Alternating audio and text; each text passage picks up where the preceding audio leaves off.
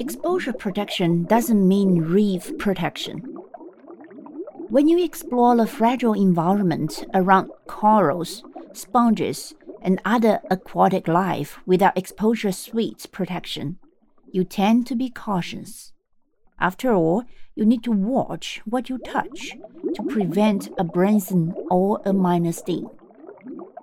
Wearing exposure suits take away this incentive, which can mean harm to the environment unless you keep its welfare in mind.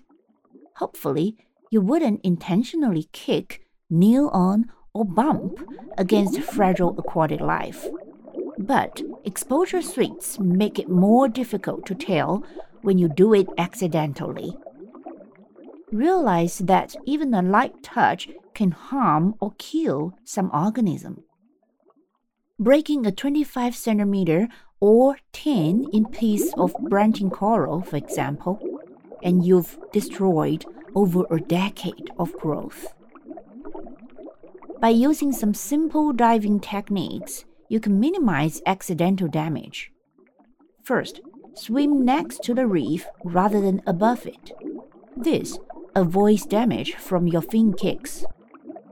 Second, watch your buoyancy and don't dive overweighted. Stay neutral to avoid the tendency to drag along the reef where your legs and feet can destroy things. The third, turn sideways when you look under ledges. Your cylinder adds some weight, and it's not always easy to estimate how much. If you turn sideways, you reduce the likelihood of bashing your tank against the reef.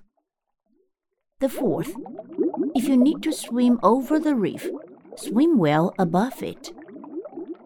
The fifth, keep your hoses secured and don't let anything dangle. In general, avoid touching living organisms underwater. Keep in mind that just because you are safe from the reef doesn't mean the reef is safe from you.